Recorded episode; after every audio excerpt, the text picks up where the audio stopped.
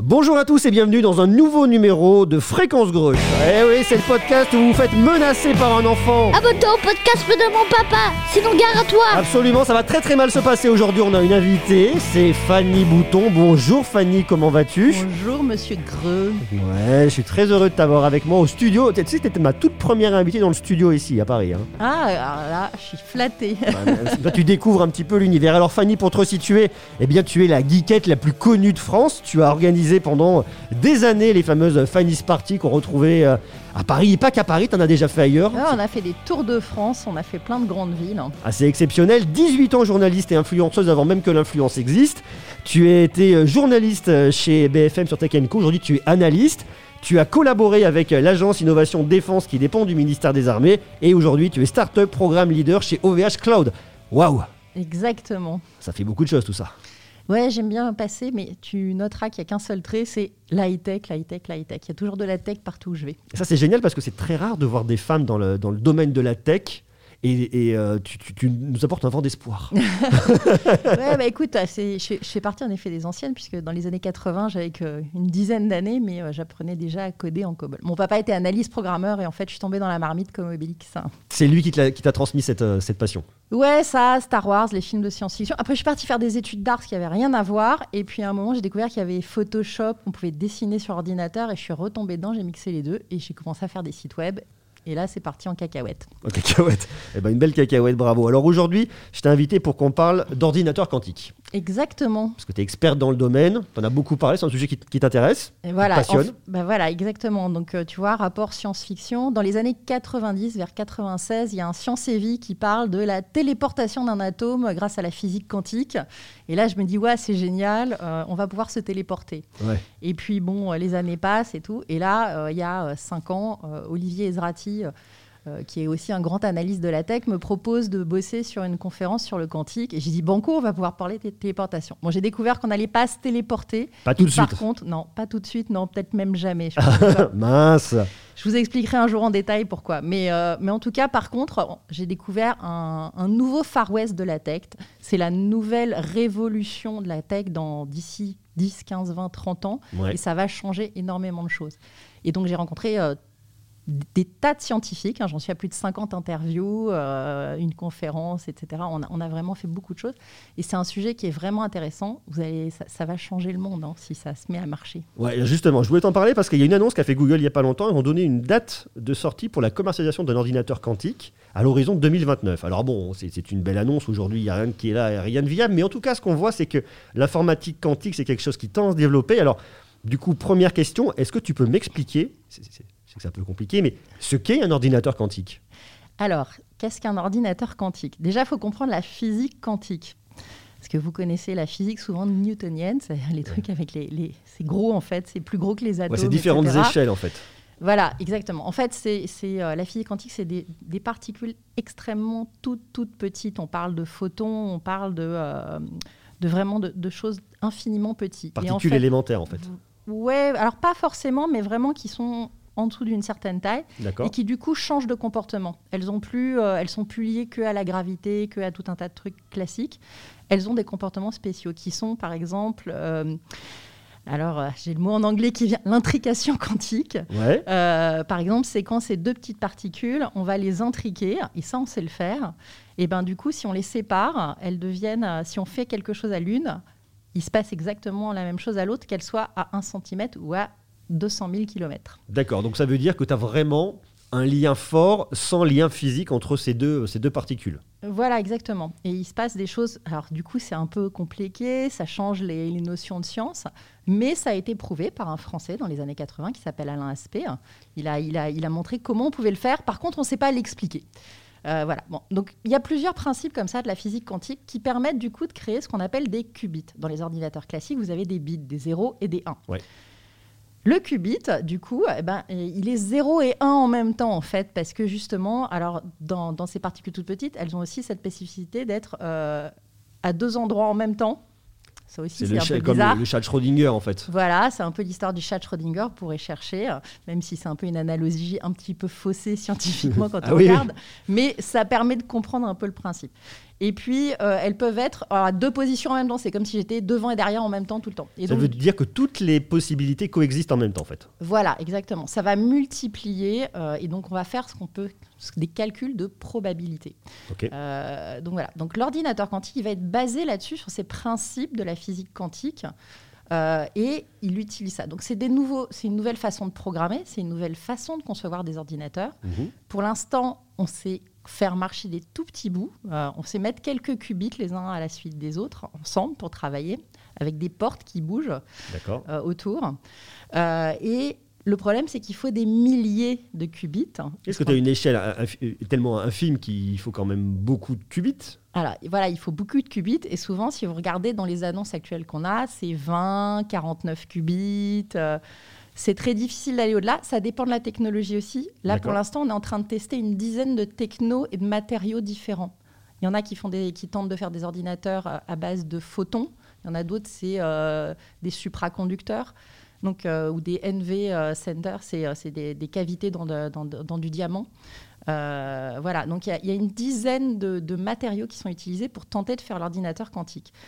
Quand on a fait les ordinateurs classiques, c'était la même chose. hein. On ne savait pas que ce serait forcément le silicium qui permettrait de faire les processeurs. Il, a été, il y a eu plusieurs choses de tester. Donc là, il faut déjà qu'on trouve la bonne techno qui va bien marcher. Et ensuite, il faut pouvoir la scaler, donc vraiment agrandir, pour avoir des milliers de qubits, pour faire tourner le fameux algorithme de Shor, celui qui est censé casser les clés publiques, qui casserait du coup toutes les clés qui sécurisent tous les sites internet, vos cartes bleues et même les bitcoins. D'accord. Là, ça devient un petit peu étrange tout ça quand même.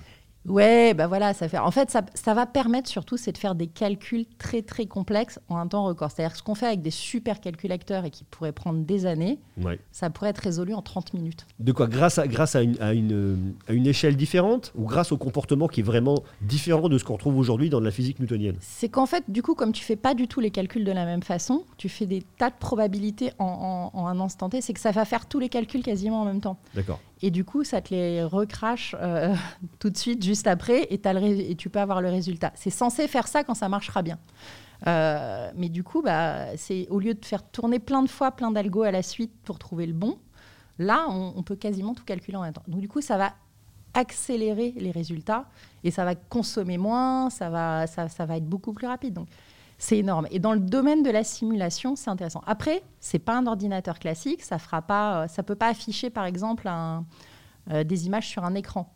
C'est vraiment pour faire des calculs euh, et certains types de calculs. Donc ça aussi, c'est il y en a plein qui disent ouais ça va remplacer l'informatique etc. Non, il faut un ordinateur classique en entrée et en sortie pour rentrer les données et les sortir et analyser. C'est plutôt une, comme une espèce de super GPU, tu vois, une, Ouais. une grosse carte graphique. Mais est-ce qu'on pourrait imaginer, tu vois, si à terme et qu'on va vraiment chercher une réflexion loin sur un, ab- un aboutissement de la technologie qu'on maîtriserait, Mm. est-ce qu'on peut imaginer que dans un ordinateur quel qu'il soit, dans la forme qu'on connaît actuellement, pouvoir intégrer ce super calculateur, intégré dans un ordinateur, comme tu dis, un peu plus standard, sur de l'usage tel qu'on peut le connaître aujourd'hui, sur de la bureautique familiale, de la bureautique professionnelle, Non, alors, et- à l'horizon de 50 ans par exemple Non, alors déjà, déjà à l'horizon de 30 ans, si on en a un qui marche et qui arrive à faire ces fameux algos qui, qui, qui sont déjà assez gros, euh, on sera content. Euh, par contre, ça, ça- c'est pareil, ça, ça inclut des, des- des problèmes techniques. Et il y a un des problèmes techniques, c'est la majorité des qubits, comme ils sont très très petits, il faut les refroidir pour les empêcher de bouger euh, de trop. D'accord. Et donc, il faut euh, un énorme frigo. Donc, c'est euh, souvent ce qu'on voit sur les salons. C'est une espèce de chandelier tout doré, magnifique. Je ne sais pas si, si tu as déjà vu. Non, pas ça. Euh, en fait, c'est pas euh, l'ordinateur quantique, c'est juste la chambre froide et quoi, la, la partie qui est dans la chambre froide et qui permet de, de faire circuler les, pour refroidir en fait euh, tout ça. Et c'est à euh, presque au, au zéro absolu, donc c'est plus de moins 270 Kelvin si je ne dis pas de bêtises. C'est très très froid, c'est plus froid que dans l'espace en fait. Ouais. Donc, donc bah, du coup, ça, ça prend de la place. Ça fait, ça fait un énorme frigo. Et donc, du coup, bah, ça rappelle plutôt les ordinateurs de quand moi j'étais petite, où euh, en effet, pour faire 40 mégas, euh, il fallait une salle qui faisait 100 mètres carrés, hein, juste pour faire des fiches de paix. Euh, l'histoire, nous a prouvé que tu vois ce que tu dis et, et le- et le parallèle est là. hein, c'est qu'on a réussi avec allez, en- en 20 ans, 20-30 ans, à miniaturiser Est-ce que c'est pas des choses qu'on arriverait à faire sur l'ordinateur quantique avec des meilleures technologies de refroidissement, avec de la miniaturisation? Si, si on le faisait par exemple avec les photons, qu'on réussissait à scaler avec les photons, Ouais. euh, mais c'est pas les qubits les plus, euh, les plus efficaces pour tout un tas de raisons aussi. Euh, pourquoi pas? Parce que le photon n'a pas besoin d'être refroidi. Mais, mais voilà, ça va dépendre de quelle technologie on a. Et après, bah, c'est en effet le temps d'a- d'améliorer tout ça. Mais déjà, juste pour arriver à faire un ordinateur qui calcule vraiment un algo intéressant et pas juste. euh, parce que Google avait annoncé hein, avoir fait. euh, avoir atteint la suprématie Oui, quantique. en 2019, en euh, 2019, voilà, il en ça. octobre 2019. Ouais. Ce qui est vrai, mais c'est un calcul qui sert à rien, qui était juste dédié à marcher sur ce type d'ordinateur. Et c'était comme si tu avais une calculette qui fait 1 plus 1. C'est déjà Voilà. bien. C'est déjà bien. Au deux. moins, on sait que c'est deux. Non, mais on, sait qu'on arrive à faire tourner certaines choses. Ouais. Maintenant, il faut arriver à l'agrandir et le faire, euh, et le faire avancer. hein. Euh, euh, voilà. Donc, il n'y a rien d'impossible. Pour l'instant, on est à- si ça marche un jour, mais euh, on connaît l'homme, on est capable de le faire marcher. Moi, j'y crois énormément, c'est pour ça que je, je suis le projet. Et euh, c'est surtout dans l'intérêt de ce que ça va faire. Et qu'est-ce que ça va faire? Alors, juste avant, je me permets de te couper parce que le qu'est-ce que va faire, c'est- extrêmement intéressant. Mais tu me parles, toi, d'ordinateurs potentiellement viables, tu me parles à l'horizon de 30 ans.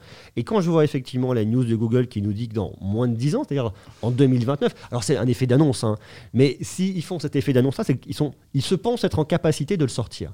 Un ordinateur quantique, plutôt B2B, à usage professionnel, hein, je ne Mhm. sais pas si un particulier, comme tu le dis, va venir en faire tout de suite demain comme ça, mais ça leur paraît jouable, c'est-à-dire avant 2030. Oui, mais, mais, ah, c'est comme là ce qu'ils ont fait. hein. C'est dé- c'est déjà viable, si tu veux. Ça tourne déjà, ça marche. C'est un mini ordinateur quantique avec euh, 20 qubits ou 40 qubits. Ok, Ouais. Ça fait un calcul. Qu'est-ce que ça va faire? Combien il y a de qubits? Combien il y a de qubits logiques? Il faut plein de qubits physiques pour arriver à faire un qubit logique qui marche et qui est stable. C'est quoi la différence entre un qubit physique et un qubit logique? Euh, bah, c'est un peu comme euh, si tu utilisais, tu vois, toute une fourmilière. Il faut plein de fourmis pour arriver à faire la fourmilière et que ça tourne. D'accord, ok. mais, euh, mais elles ont chacune des pattes, une tête et un. Non, mais c'est- qu'en fait, il faut plusieurs qubits physiques, donc particules, Ouais. pour arriver à faire ce qu'on appelle un qubit logique qui est vraiment à 100% fonctionnel et qui va pouvoir générer les calculs. D'accord. Donc c'est la et- matière, en fait, c'est ces éléments qui vont te permettre d'avoir un élément fonctionnel. En Voilà. fait. Et donc, pour beaucoup de ces techniques, on est obligé d'utiliser ça.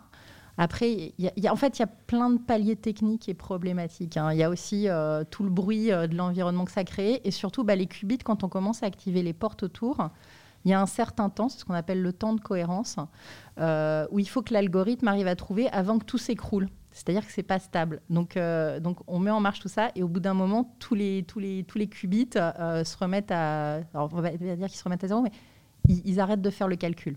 D'accord. Et donc, il faut arriver à faire tourner les algorithmes dans ce temps-là. Et c'est des temps extrêmement courts. hein. C'est, des microsecondes, c'est très, voire des c'est très, très rapide. Donc, tant qu'on n'arrive pas à stabiliser tout ça et à tout mettre ensemble, c'est compliqué de pouvoir garantir qu'on va avoir un ordinateur. Donc, c'est oui, ils vont faire un ordinateur, mais qu'est-ce qu'il va faire? Est-ce qu'il va faire 2 plus 2, 4 plus 4, ou est-ce qu'il va faire l'algo de Shor? Ouais, c'est compliqué. Alors, qu'est-ce que tu vois, toi, comme usage? Parce qu'on parle effectivement, de- on est plus sur l'usage professionnel aujourd'hui, mais qu'est-ce qu'on pourrait imaginer, qu'est-ce qu'on pourrait venir euh, supputer, tu vois, comme, comme usage futur? Alors, comme c'est fait pour surtout faire de la simulation, tu vois, le, super truc, par exemple, c'est de faire des nouveaux médicaments, c'est tout simuler au lieu de faire in vivo sur des gens ou des animaux. C'est-à-dire que quand on a toutes les particularités, qu'on arrivait à encoder toutes les particularités euh, d'un médicament, euh, toutes ces molécules, on va pouvoir voir aussi les résultats que ça fait sur le, corps humain ou sur l'animal. Et ça, on va le simuler. Et ça va permettre de faire des tests beaucoup plus précis et beaucoup plus rapides, parce qu'on va, arriver à avoir des, des calculs de molécules beaucoup plus rapidement. Euh, alors, capter euh, le CO2 dans la couche d'ozone, euh, c'est pareil, c'est un truc tu qui est très complexe, qu'on ne sait pas bien faire. La nature et les plantes le font extrêmement bien, et le reproduire, on ne sait pas le faire. Donc, il faut faire tout un tas de calculs. On cherche encore des solutions. Ça, ça pourra peut-être le résoudre extrêmement rapidement si on arrive à avoir ce type d'ordinateur. Euh, calculer des temps de trajet. Alors, on a tous Waze, on a tous Google, on dit ouais, ça marche bien déjà, euh, qu'est-ce que tu veux de plus rapide? Bah, Excusez-moi, mais pour l'instant, ça simule pas tout et justement, ça te dit que quand tu es dans un bouchon, tu es dans un bouchon. Mm. Et que euh, ce sera peut-être bien de passer, mais ils envoient toutes les voitures au même endroit pour, euh, et ça crée d'autres bouchons. Donc, ça peut être encore amélioré et surtout, ça permettra de peut-être suivre des trajets de tous les taxis d'une même ville en même temps et de calculer les itinéraires pour tout le monde et voire même de calculer du coup à quel moment il faut passer les feux rouges, verts pour économiser du carburant. Ça veut dire intégrer plus de variables pour réussir à aller plus loin. En fait, Voilà. on Et- va plus loin que ce qu'on est capable de faire aujourd'hui. calculer, calculer quasiment en, en, en instant T, tu vois, à- au, même moment. Donc c'est ça qui est intéressant, c'est euh, c'est que ça va résoudre ce genre de choses. Euh, voilà. De la simulation, euh, c'est- vraiment le. le Ouais. mais, mais voilà, ça va dans les médicaments. Alors, moi, des fois, je me tape des délires parce que je dis on pourrait faire Jurassic Park, on pourra euh, recalculer les molécules pour arriver à recréer des dinosaures, voire créer des dragons à partir des molécules de dinosaures, Ouais, voire faire des micro-chats à poils roses qu'on peut changer avec la couleur de son smartphone. Bon. intéressant. Quand je sors ça, Olivier Zrati il me dit euh, n'importe quoi, arrête de faire rêver. Je fais ouais, mais c'est la science-fiction. Et si euh, L'Oréal s'empare d'un truc comme ça et se dit on va pouvoir faire euh, changer la couleur des cheveux grâce à des molécules qu'on va mettre dans les shampoings euh, qui seraient pilotables par et qu'on peut le simuler, Ouais. why not? Alors c'est du grand délire de science-fiction, mais en même temps, pour moi, pas- c'est pas infaisable. C'est pas infaisable. Parce qu'effectivement, de ce que tu me décris par rapport aux usages, notamment par rapport à la circulation routière et par rapport à tout ça, on est dans de l'amélioration de choses qu'on connaît aujourd'hui. Donc on est effectivement dans une amplification de capacité de calcul, de Mm. façon significative. Mais la question qui se pose, c'est qu'est-ce quel usage on va pouvoir venir créer avec ça? Alors tu me parles de choses qui effectivement paraissent être de la science-fiction, mais si on est capable de le calculer, pourquoi pas? Mais au-delà d'une capacité de calcul accrue, qu'est-ce que va pouvoir permettre l'ordinateur quantique Qu'est-ce qu'on peut imaginer? Qu'est-ce qu'on peut espérer? Qu'est-ce qu'on peut même venir fantasmer? Bah, c'est ce que je viens de te dire. hein. C'est vraiment tout ce que tu pourrais simuler, tu, tu vas pouvoir le mettre dans cette machine-là. Après, ça, peut ne, ça ne pourra faire que ça. Ça va pas, euh, ça va pas être un smartphone. Ça va pas être. euh, c'est vraiment un super GPU pour accélérer les, les temps de calcul. Est-ce que un, un- produit que l'ordinateur quantique, si un jour il arrive et qu'il est viable et que pour le grand public il est disponible avec des capacités de calcul complètement dingos et les usages qu'on n'est pas en capacité d'imaginer aujourd'hui, est-ce que tu penses que ça pourrait induire un changement profond de nos sociétés? Bah oui, parce qu'on va pouvoir résoudre certains problèmes euh, auxquels on est confronté et qu'on ne sait toujours pas résoudre parce que malgré toute la puissance de calcul qu'on a déjà, on est limité. Et, euh, et le cerveau humain, il n'a pas de limite euh, pour aller chercher des nouveaux trucs à calculer et puis surtout des problèmes à résoudre. Et on a beaucoup de problèmes à résoudre Ouais. euh, sur Terre. hein. On parlait de, de la couche d'ozone, euh, du CO2, euh, mais le traitement des déchets nucléaires. Il y, a- il y a beaucoup, beaucoup de choses. Ça pourrait aider énormément. Donc voilà. Mais c'est comme tout. On peut en faire du bien et du mal. On peut en faire de l'entertainment et, euh, et on peut en faire de la science et, et- ou du- du- de la médecine. Ça va être des choix à faire. On va voir qui va investir, qui va y aller. Mais par contre, ceux qui l'auront, et ça c'est important, la France euh, a de très très bons chercheurs dans le domaine. On est dans le peloton de tête euh, de la recherche quantique mondiale. Euh, on est dans les trois ou cinq meilleurs en termes de recherche, hein, avec au moins trois technologies pour créer l'ordinateur quantique. Le premier pays qui va le sortir, c'est un peu comme quand il y a eu le nucléaire, ça va, ça va être un pays qui aura une dominance mondiale aussi, parce qu'il pourra faire ces calculs-là. Il aura le choix de le vendre ou pas aux autres pays. D'accord. Et ça, c'est euh, aussi important. Parce que la France est un pays qui a ralenti, on n'a plus autant de choses. Et c'est euh, c'est un, un domaine sur lequel on pourrait rebriller internationalement. On a la mode, on a le luxe, on a, la, on a, on a le tourisme, on a la culture, on a le- la nourriture. On est très très bon, on est connu, hein, la French Touch, euh, la culture, etc. Mais euh, côté scientifique, on a souvent eu des médailles Fields, on est très bon dans les sciences. Et on peut encore briller. Et, ça, c'est ça, c'est quand même super. C'est un message d'espoir parce que c'est vrai qu'on a l'impression, et on le voit notamment avec la crise du Covid actuellement, que la France est plutôt à la traîne. Il y a très peu d'investissements qui se font au niveau de la recherche. Souvent, les cerveaux sont assez mal payés et partent à l'étranger. Est-ce que du coup, effectivement, pourquoi est-ce Enfin, tu, tu me Mais ça, parles. c'est ce qui est médiatisé. Après, les chercheurs, il y a- il y a- moi, j'ai rencontré plein de chercheurs hein, et des gens incroyables. Alors, En effet, ils sont pas bien payés, mais ils ont une vraie vocation pour leur pays et pour euh, le type de leur recherche. Après, des fois, ils partent bosser à l'étranger, mais c'est souvent parce que c'est des partenariats étrangers et ils restent sous le joug de la France. En tout cas, ils travaillent avec la France. Ouais. Et ça, c'est de la recherche qui rapporte à la France aussi. Il y a une grosse collaboration internationale hein, sur ce genre de projet. Et après, euh, on dit la France n'investit pas. Bah, la France vient quand même de lâcher 1,8 euh, milliard d'euros, si je ne dis pas de bêtises, de, de faire un plan quantique et de nommer euh, Neil Abrou à la tête de, de- de- de ce plan quantique pour gérer cet argent et le distribuer aux, aux- chercheurs. Donc, on met de l'argent, on y va, on n'est pas du tout les derniers dans ce domaine-là. Après, on peut faire mieux, mais surtout, ce qu'il ne faut pas oublier, c'est qu'on a un super pays, on a des super écoles, on a encore un super niveau. Mais il faut se donner les moyens et il faut se bouger aussi un peu les fesses. Et, euh, et voilà. Mais moi, c'est pour ça que je suis ça et que je le, je le. C'est qu'on a des gens exceptionnels en France. Il faut arrêter de dire que c'est tout pourri et tout. C'est quand on a Ah, voyagé, pourri, sûr. quand on a vu les autres pays, etc., je peux vous assurer qu'on est loin d'être les pires, y compris dans la crise Covid. On est vraiment loin d'être les pires. On peut toujours faire mieux et, et on peut vraiment faire beaucoup mieux vu ce qu'on a que justement encore comme pépite. D'accord. Si on regarde par rapport à la recherche quantique, la France se situe comment par rapport aux autres pays? On a une idée des, des, euh, des- des- produits des, Et ce que je te disais, sont- on est, on est dans les, dans les 3, Trois- 4, 5. top trois. Top, tro- top, ouais, moi je dirais top 3. Après, je vais me faire engueuler parce que.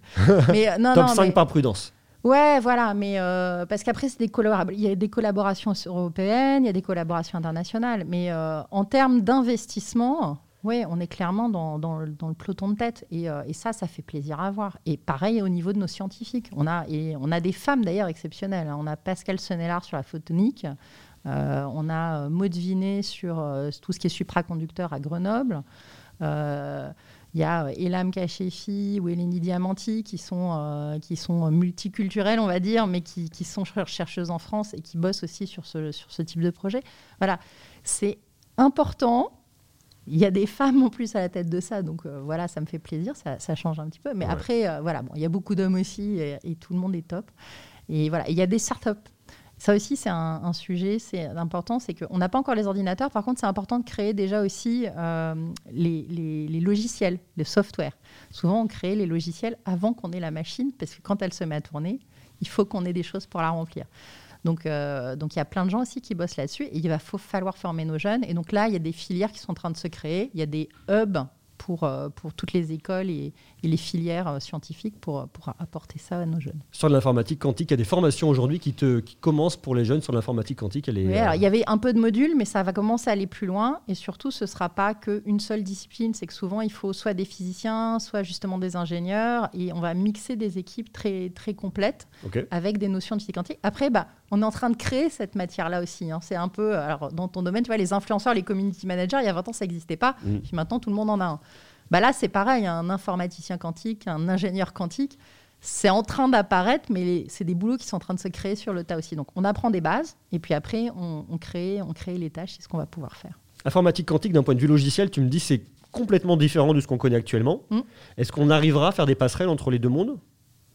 Oui, oui bah, on, on sait déjà le faire. On sait déjà aussi simuler de l'informatique quantique sur de l'ordinateur du, du- du- du classique. D'accord. Euh, et on est en train de créer des plateformes, des espèces d'OS, hein, comme, euh, comme iOS ou, ou Android, pour le pour l'informatique quantique. D'accord. Il y a des boîtes comme Atos en France qui bossent là-dessus, mais euh, aussi IBM, Google, euh, tous les et, gros et acteurs. même d'autres acteurs français qui arriveront. Et, et il y aura une partie de l'informatique quantique qui sera aussi dans le cloud. C'est ton truc, le cloud. Ah ben en ce moment, c'est en effet. J'essaye de le pousser euh, chez moi dans ma boîte à fond, bien évidemment. Allez dans le cloud, allez dans le cloud. Question un peu philosophique au travers de tout ça. Est-ce qu'à ton avis, l'ordinateur quantique va permettre de rendre le monde meilleur, d'améliorer des choses, d'aller dans le bon sens, ou est-ce que on peut se retrouver dans des, dans des travers humains? On sait que l'homme n'est pas parfait, hein. mais bon, il y a des choses perfectibles, il y a toujours de beaux espoirs. Est-ce que l'informatique quantique peut être un espoir pour l'humanité, pour améliorer vaincre notamment des maladies, permettre euh, d'améliorer, d'apporter de nouvelles ressources à des pays qui n'en ont pas aujourd'hui, ou est-ce qu'à contrario, eh bien, on va en faire euh, une machine un petit peu euh, Ah. science-fiction négative euh, Qu'est-ce qui peut se passer C'est une vision très personnelle, hein, c'est vraiment de la vision scientifique. Non, non, non, mais moi je suis une grande fan de science-fiction Ouais. et je suis une reine de la dystopie. Je peux te créer les pires scénarios au monde pour, euh, pour justement anticiper ces problèmes-là. C'est-à-dire Mhm. qu'il faut savoir voir le plus noir pour euh, l'éviter. Euh, c'est euh, non non moi je, je- je crois fondamentalement en- dans l'humain quand je suis allée bosser avec le ministère des armées c'était justement c'est L'humain fait la guerre, euh, ça date euh, depuis le début, hein, on le sait, mais Mm. comment on peut faire mieux la guerre? Comment on peut faire moins de morts? Comment on peut. Bah voilà. Bah là, c'est pareil, c'est euh, ou c'est pareil avec le nucléaire, si tu veux. Au début, c'était pas fait pour euh, faire des bombes. Euh, en tout cas, les personnes qui l'ont créé, euh, c'était pas ce qu'ils envisageaient. hein. c'est Mm. comment c'est ressorti. Et puis, euh, finalement, qu'est-ce qu'on en a fait? Bah, On fait plus trop sauter de bombes nucléaires. Par contre, on a mis de l'électricité dans des dizaines et des centaines de pays. C'est pas encore tout le monde qui l'a. On est en train de voir si c'est bien ou pas de continuer à faire du nucléaire euh, pour l'électricité. Mais mine de rien, ça a changé la vie de millions, voire de milliards de personnes. Euh, moi, je pense que l'humain, euh, il peut pas s'empêcher de faire la guerre, mais il- il a un instinct de survie tellement incroyable qu'on n'a toujours pas fait péter la planète. Donc, moi, je crois plutôt qu'on va on arrivera à faire des choses bien. Il y aura forcément des gens qui vont vouloir faire du pognon et qui vont faire des choses mal. Mais on peut en faire vraiment du bien. Et justement, bah, des nouveaux médicaments, euh, comment justement sauver la planète euh, par rapport à la pollution, par rapport à tous les problèmes qu'on connaît actuellement et qui font peur aux jeunes. Mm. Euh, moi, je vois quand même des jeunes qui sont assez dystopiques, justement, qui sont quand même tristes. Et alors là, avec le Covid, c'est encore pire. il faut leur redonner un peu d'espoir. Il y a vraiment des possibilités de s'en sortir sur notre belle planète. Et, et ça, ça pourra aider, en effet. C'est un message très positif. Ah, moi, j'y crois. Merci. de toute façon, il faut. Il faut, absolument. Est-ce que tu verrais une, information importante qu'on n'a pas abordée, justement, cet ordinateur quantique, à permettre de comprendre effectivement ce fonctionnement, réussir à se projeter là-dedans? Moi, je vous dirais de commencer déjà par les bases de comprendre la physique quantique. Euh, vous basez pas sur les films Marvel.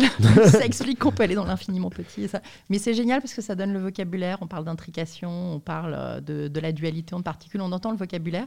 Ça éduque les enfants à, imaginer ce que ça peut être dans la fiction. C'est pas la réalité. Donc, c'est comprendre qu'est-ce que la physique quantique, comment ça marche un petit peu. Euh, et une fois qu'on a compris ça, c'est se dire euh, qu'est-ce qu'on va pouvoir en faire. voilà. Je c'est complexe, c'est complexe, mais c'est passionnant.